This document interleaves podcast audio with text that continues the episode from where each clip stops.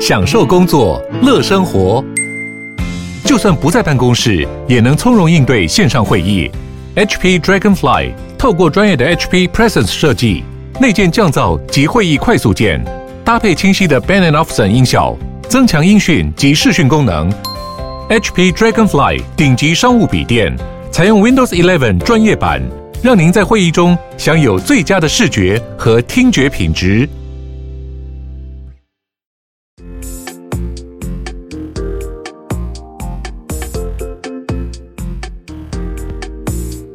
家晚安，大家晚安，欢迎来到七月十七日的冏冏电台。我希望可以把这个直播可以快速的讲一讲，快速的结束哦。问下一个话题哦，好，我们来讲一讲影视的部分。哎，我总算可以给我的这个杂七杂八的 podcast 节目就归了一个新的主题，叫做影视。我就想说，我以前这种杂七杂八乱讲的那些东西啊，好像大多就是还是跟影视蛮能沾沾上边的哦。我们有投资，有故事。以前的闲聊就是因为摸摸，诶，摸摸觉得他更重要的是要他想要 focus 在自己的品牌上。我也觉得我们的品牌好像两个连接在一起哦，就是效率不是很高哦。没错，我们就应该各自经营各自的，所以呢，就就没有在一起闲聊了。我知道很多人很喜欢听我跟他闲聊啦，啊、但是呢，请多多包涵啦，有各种难处啦。哎，你们可以去看摸摸，然后再看我。一切的意愿是取决于摸摸的，我这边很 OK，很 OK。晚安，晚安。接下来进入我们的影视环节。我昨天终于看了，在我的朋友圈中被广为称颂的。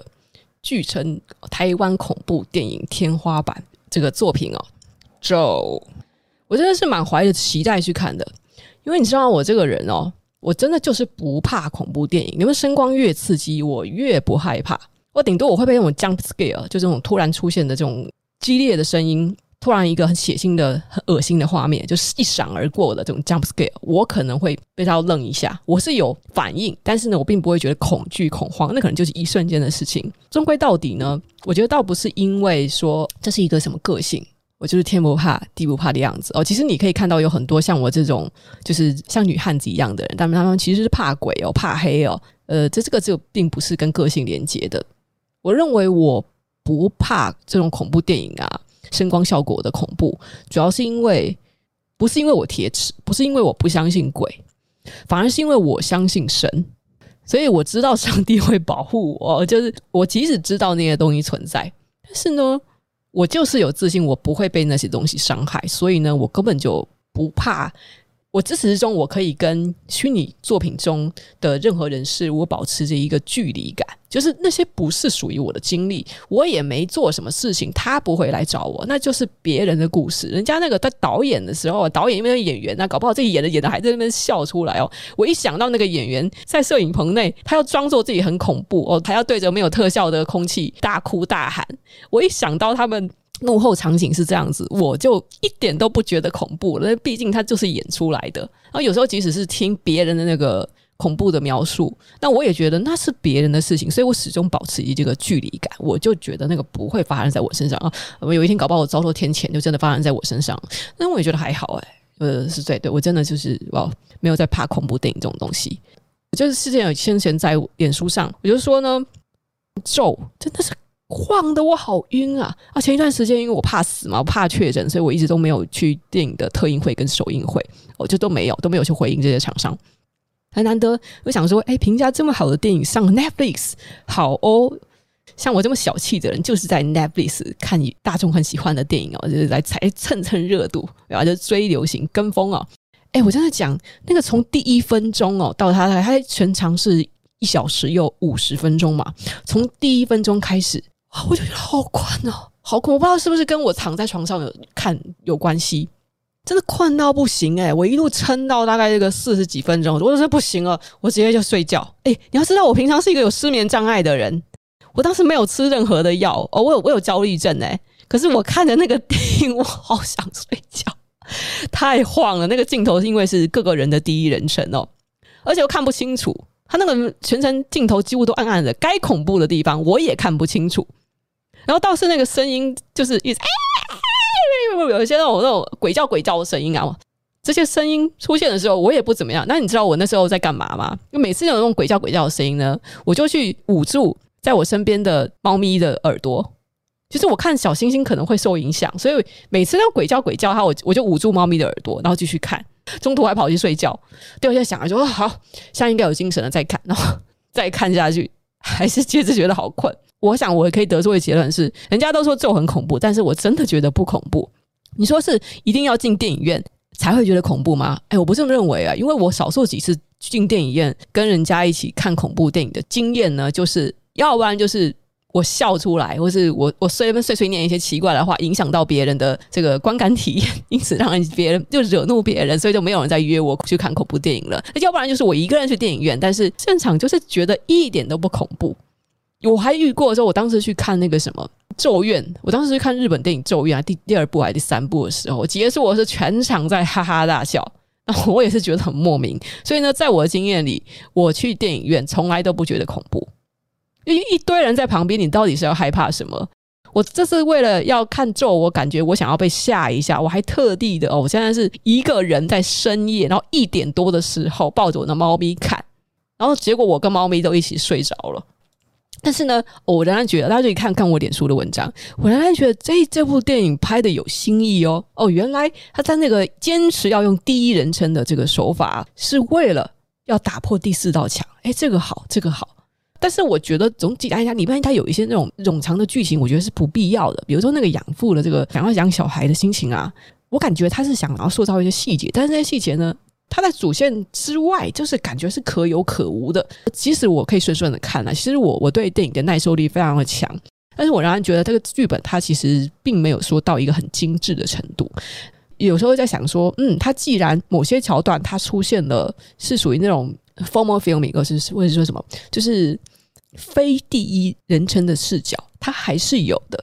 那我觉得它其实也没有没有完全的去杜绝它这个手法。那为什么不干脆？我觉得有些镜头了，它还是可以用第三人称视角，搞不好观众的体验会更好。就是因为它并没有完全坚持这件事情，可能百分之九十的视角是第一人称视角，可是你因为又有一些不是第一人称视角的这个这个这 thing，那。何苦呢？何苦呢？我就觉得这个导演何苦呢？哦，当然，那个总体来说的效果啊，这个是是相当不错的。我还得要吐槽一件事情哦，为什么我从一开始到最后我一直在出戏啊？我觉得是那个当时女主角的演员一开口，一开口就让我出戏。当他讲那个第一句话的时候，我就知道他是一个健康的人，精神健康的人，他在很努力的想要装成精神病。但是那是没有办法装的，所以当他讲了第一句话的时候，我就已经知道说，嗯，你想装精神病，但是一点都不像。我就是看得出来你是一个健康的人在装精神病。所谓的精神病，并不是说那种句子拖长一点，看起来畏畏缩缩，你可以用那个气质直接去伪装出来的，真的很难。精神病更多的是他想要拼命的伪装成健康的人，可是再怎么样都还是会被别人察觉。我那时候就是生重病的时候，我已经吃吃药吃得很重，每天就没有办法睡觉，睡觉就睡几个小时。我吃药吃得很重的时候，我说我要回国外休养，然后在温哥华的机场，我一下飞机，诶，即使是跟我不太熟的那位亲戚，他跟着我大姑姑一起来接机，但是跟我不太熟的那位亲戚，他一看到我，他马上就私下就跟我大姑姑就说：“诶，他是不是生病了？”我不用讲，我已经尽量的少说话，但是我只要跟他们的眼神一。一对看，就是健康的人马上就会察觉不对劲的地方，所以呢，我觉得也是蛮难为那个演员的。如果那个演员他不是真的精神病的话，他是不太可能伪装出真的精神病。所以呢，到后来，诶，为什么我可以渐渐渐入佳境的去呃沉浸在这部电影里？也是因为呢，哦，他终于慢慢的哦，他开始演自己属于比较健康的样貌了。如果不然的话，一开始那个那个真的是不像哦，会让我一直出戏。因为精神病患者他。他这个眼神的闪烁，以及他整个人散发出来的这个气场，是跟常人是不一样的。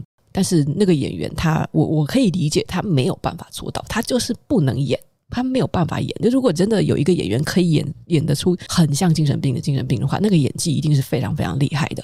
啊，搞不好他自己实际上对他就是处于精神病光光谱的那个偏那边的地方了，就是有点走火入魔了。好，所以这个我可以理解。但是呢，这件事情就是会让人很出戏。那这部电影它的剧情还是很不错的哦，但是我觉得它就中间的有一些开一些支线，他想要传达的话题太多了。好啊，就是对对对，就是那有一有一幕啦，那个白白脸的那个庙婆，嘎跑出来，跑出来那个时候嘞，我还是抓着小星星的耳朵，因为呃，猫狗他们是其实他们你说他们怎么陪着你看电视，但是其实嗯，对他们来说，就是以他们的眼睛结构是。没有办法去看影像的哦。其实你以为猫狗会跟着你看电视，没有。其实平面上动的画面对他们讲就有点像投影片，而且他们并没有人类的自知，所以他们不知道什么东西是可怕的哦，什么东西对人来说是疗愈的哦。但是声，他们对声音一定很敏感，所以这个 jump scare 跑出来的时候哦，那个鬼脸跑出来的时候，我就捂住小星星的耳朵，就是保护一下我的猫。简单来讲呢，就是就差不多是这样子吧。那我觉得是一个是镜头实在太晃。那我对于我这种就是把那个头很容易痛，好啦，然后可能家里的电视不够大，我觉得就被晃个音，可能是我自己的硬体问题。啊，我觉得不恐怖，剧本还是可以再精简一点。但是总的来说，这部电影算是好看的哦。前半部有点沉闷，但是到后来渐入佳境，算是好看的。哦，创意 OK 哦，然后那个大黑佛母的脸哦，大家都在那边讨论啊，到底什么鬼东西啊？哈哈哈，我不剧透，我不剧透，有兴趣的人自己去看。那我认为这部台湾恐怖电影的水准是 OK 的。你要硬要说它什么恐怖的话，我觉得是如果你是我佛教、道教信仰的人，比较容易接接触到说有一些这种。法事啊，呃，或是就是在台湾的乡下有一些居住经历，我就说觉得你比较容易把自己的日常连接到那部电影的一些场景的话，那对你来讲呢，就是你很容易可能在看完电影之后，时不时的想起来，那会造成一种后劲无穷的恐怖。那我自己个人是没有这个条件，但是我可以理解有些人为什么在看了之后觉得可怕。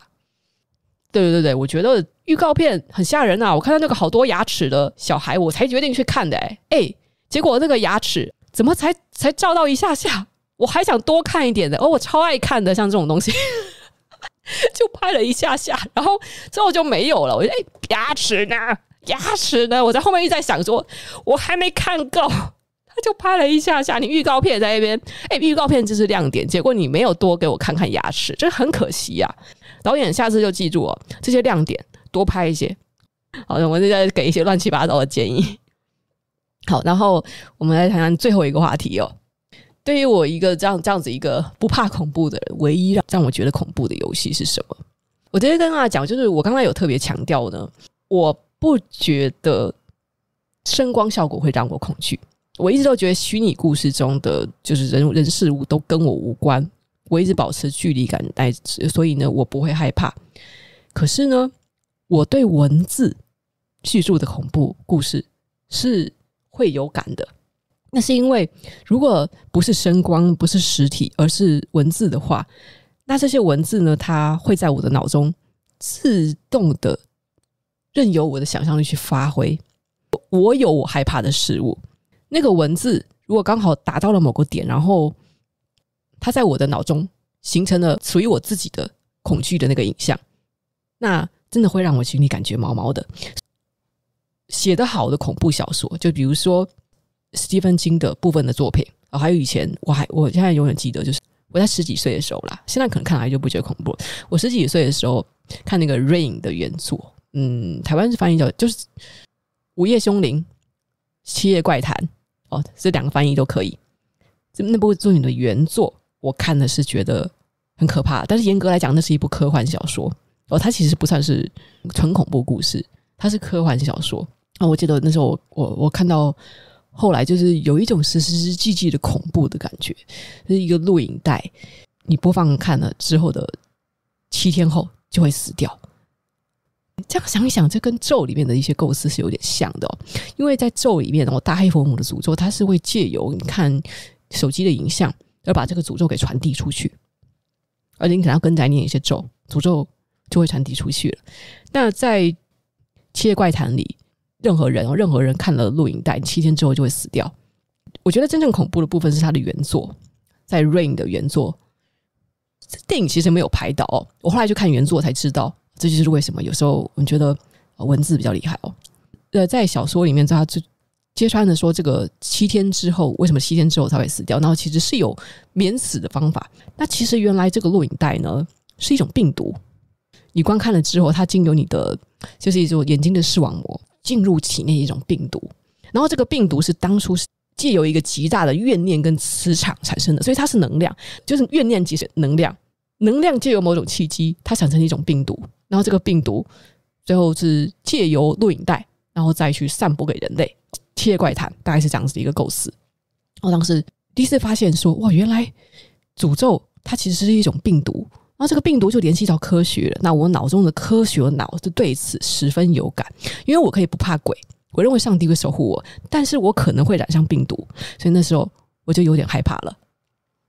怎么又开始绕绕绕到太远？这辈子唯一让我觉得恐怖的游戏哦。呃，现在我不知道大家有没有机会玩到这个游戏了。那我是当初嗯大学的时候玩 PS Two PS Two 主机当时出了一款，好像我说第三代还是第四代吧。我当初玩了第一代还是第二代？中文名听起来很鸟啦，中文名叫做《流行之神》哦。你们听起来可能以为很像很像是那种什么换装跳舞的游戏，听起来很像少女游戏哦，《流行之神》没有了，它的日文原名应该叫做《“Hayagami”，》。就是指流传在都市跟社会中的传说哦，，“Hayagami” 不是流行之神啊。日文的那个流行 是是跟那个中文中的流行是不太一样的东西。哈亚利嘎米警视厅怪异事件簿这个作品我，我我特别推荐第二第二部哦，虽然第一部已经很恐怖了，第二代也是很恐怖。首先那个人设啊，真的必须讲很非主流哦。推荐给我的朋友玩，他光是他光是看到人物的那个图像就已经不行了，他们根本没有办法玩下去。每个人活生生的人都画的跟干尸一样。你们有胆子的话，自己去搜。第一代、第二代其实就都是主角，都是警察。呃，警察因为被贬职的关系呢，就就就被被迫要转移到警察局的地下室一个很神秘的小组中。哦，这个小组原来是都是专门在，基本上是流放啊，其实就是一些一些这种官场不顺利的人被流放到这里，然后去查一些没有办法破解的刑事案件。主角就他在开始接触这一桩一桩的案件之后，才发现说每一件哦都是就是带一点神秘色彩的。哦，这个游戏它有一种独创系统，很赞很赞。它其实呢是会根据你在这个剧情中哦的选择，它算是。那个文字冒险游戏，而行每个人的那个角色画的跟干尸一样，很可怕。然后就更别提，他真的是真的要要给你呈现恐怖画面的时候，那就会更加的可怕。那它的系统就是在你面对每一个抉择的时候，它会影响到这个事情的真相。也就是说，真相不是单一的，你选择相信什么，事情就是什么样子。如果你每次呢都觉得这个事情哦，这个你就是往科学的方向去想，那这个结局真相。你是把这个案件破破解的时候，你会看到的就是科学的真相，就是可以用科学的真相。但是你往往就会发现，这个剧本它就是要故意刁钻你哦。科学的那个 end 哦，在在日文游戏中，科学的 ending 往往还是有未解之谜，所以呢，就被迫了你跑一次科学路线之后，你一定还是要往灵异方向去，才会看到这个事件的全貌。它设定很有意思，这个系统超级有意思，真相不止一个。科学的 ending 可能有好几个，然后灵异的 ending 也好几个，全部看完之后，你要把那个全部连接之后，你你自己才要去猜想说，那到底真相是什么？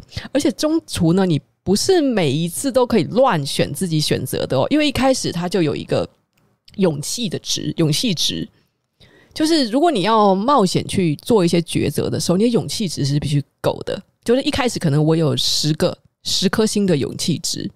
有一些大胆的选项，就比如说你听到洞窟里面有呜呜的声音，那这时候你要不要进去呢？选择进去要花费五颗勇气值，选择不进去，然后就是可能就是一颗或两颗。所以呢，就是在你不知道未来会会遭遇哪些选项的前提之下，要去分配自己的勇气值，否则呢，就在到最关键的抉择的时候，你会发现你的勇气值根本就不够。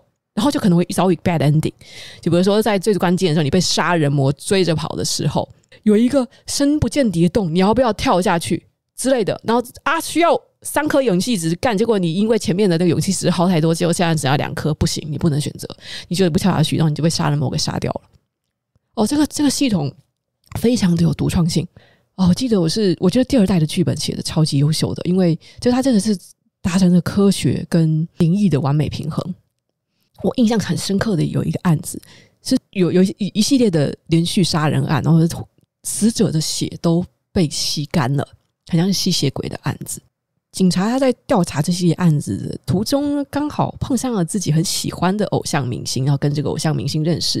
当然，当然，我们如果真的实际上去跑一轮这个游戏的历程的话，你也不会知道这个人到底是多重要的人。他就是一个穿插的。我们像那种很多侦探小说，特别是长篇侦探小说，给你放一大堆烟雾弹，让你搞不清楚到底哪个是重点。你跟这个偶像明星接触，然后哎，就是跟他认识，然后中间呢可能会就有一些不着边际的对话。啊！结果这个故事的最后呢，我们终于才知道，原来这个偶像明星他是一个精神分裂者，他有另外一个人格。然后这也可以说明了为什么这个探案的过程中，我们看到可以去侧写出的犯人的某些个性特质，跟眼前认识的这个人的个性特质是相反的、违背的。我没有办法去联系到他身上。哦，原来是他有人格分裂，这是科学路线，你会看到他是人格分裂。但是呢，另外一方面呢，呃，如果是走灵异路线的话，你会更一进步的发现说，这个人之所以他会有人格分裂，是因为他在一个偶然的机会下，他闯进了不该进去的地方，于是他被历史上的一个很知名的吸食人血，用来维持自己青春的贵族夫人所附身。等于说，他又带进了一些历史故事进来。这个游戏它的剧本写得非常好的地方，就是它并不是凭空捏造了很多事情，而是。他在这个探案过程中呢，有很多的小知识，很多的小智囊。就是比如说，可能一个章节你必须要打开五十个知识，五十个灵异关于灵异的知识，什么鬼压床啊、座敷童子啊，那种就是这些知识都是隐藏于说跟各种人对话的时候的这些对白里面，就会解锁一些知识，解锁一些知识。所以在玩游戏的过程中呢，不仅是享受这个气氛，享受了这个剧情，你也会发现你一直在对这个。民俗文化、灵异的文化，在吸收新知，你会有越来越多的了解。全破关的话呢，你就是对都市传说、对这些这乱七八糟的知识哦，呃，突然就会知道很多。虽然这些东西可能没有用，但是呢，哎，这就是边学习边玩，极致啊！哦，这个觉得这个游戏真的是做得太好了。哦，流星之神，因为它的文本量太大，所以应该没有人想要做漫画版或者中文版吧？好好，那我回到说这个人格分裂的故事哦。当时我非常的有感，是因为这个这个人格分裂的故事呢，是我玩到一个结局的时候呢，就是女性的偶像，她其实是在跟自己分裂的人格在挣扎，这个人格要在转换为这个恐怖的怪物杀人魔的时候，千钧一发之际，男主角的手机铃声响起，然后就是他喜爱的那个歌手的歌声，是他的那个手机铃声。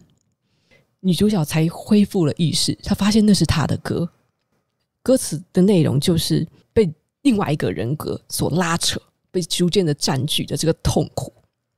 他瞬间清醒过来，然后女生就自杀了。哦，我觉得那时候我我看到这个故事的时候，我很震撼，我觉得很难过。然后就是这个故事这样结束之后呢，手机铃声还一直在响着。好，那。今天就分享到这里。那最后呢，我想跟给大家就是听一听这个手机铃声的原曲哦，哦，有点恐怖哦，是不是？好了，那我我 我顺便再讲一下，为什么当时海亚迪卡米又让我觉得更加恐怖呢？因为是在我玩游戏的中途，我收到了连锁简讯，不是坏的方面。《流行之神二代》有一章就是在讲。不幸的连锁信，就是有一些很鸡巴的人啊，要发一封信跟你说，如果你在七天之内没有把这封信传给七个人的话，你就死全家哦！干嘛？到底是多没品的人才会做这种事情？好啦，但是呢，我就是当时刚好在玩这个章节，就是不幸的连锁性的时候，我在中国的好朋友就发简讯，因为那是我人在深圳哦，那个好朋友就发简讯给我，他发的是一封连锁的祝福信。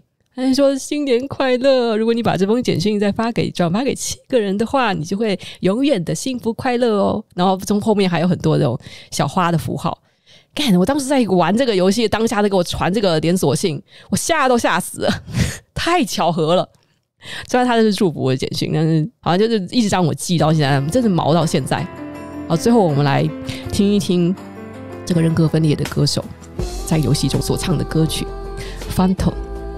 就是幽灵的意思。这首歌是村田的 Ayumi 唱的。呃，就大家来欣赏这首歌，然后等一下说晚安了。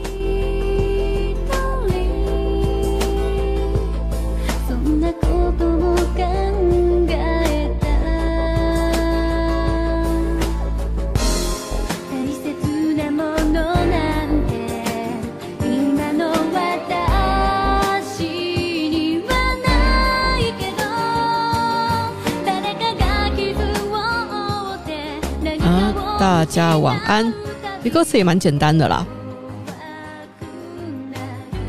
是这个完全讲出了这个精神分裂者他这个这个痛苦。我我当时听到这首歌的时候很有感触。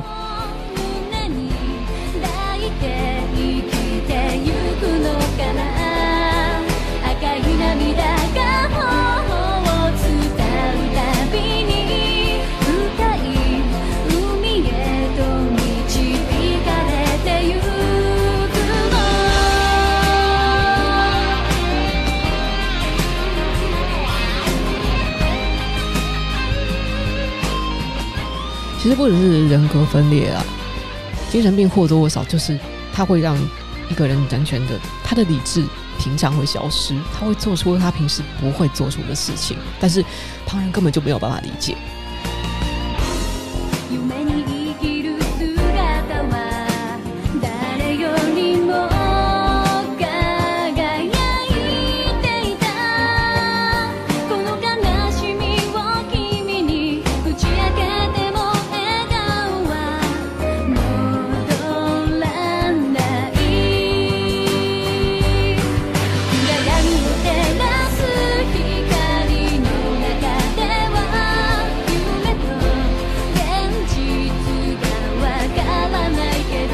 要睡觉的人晚安喽！祝大家呃下周工作顺利。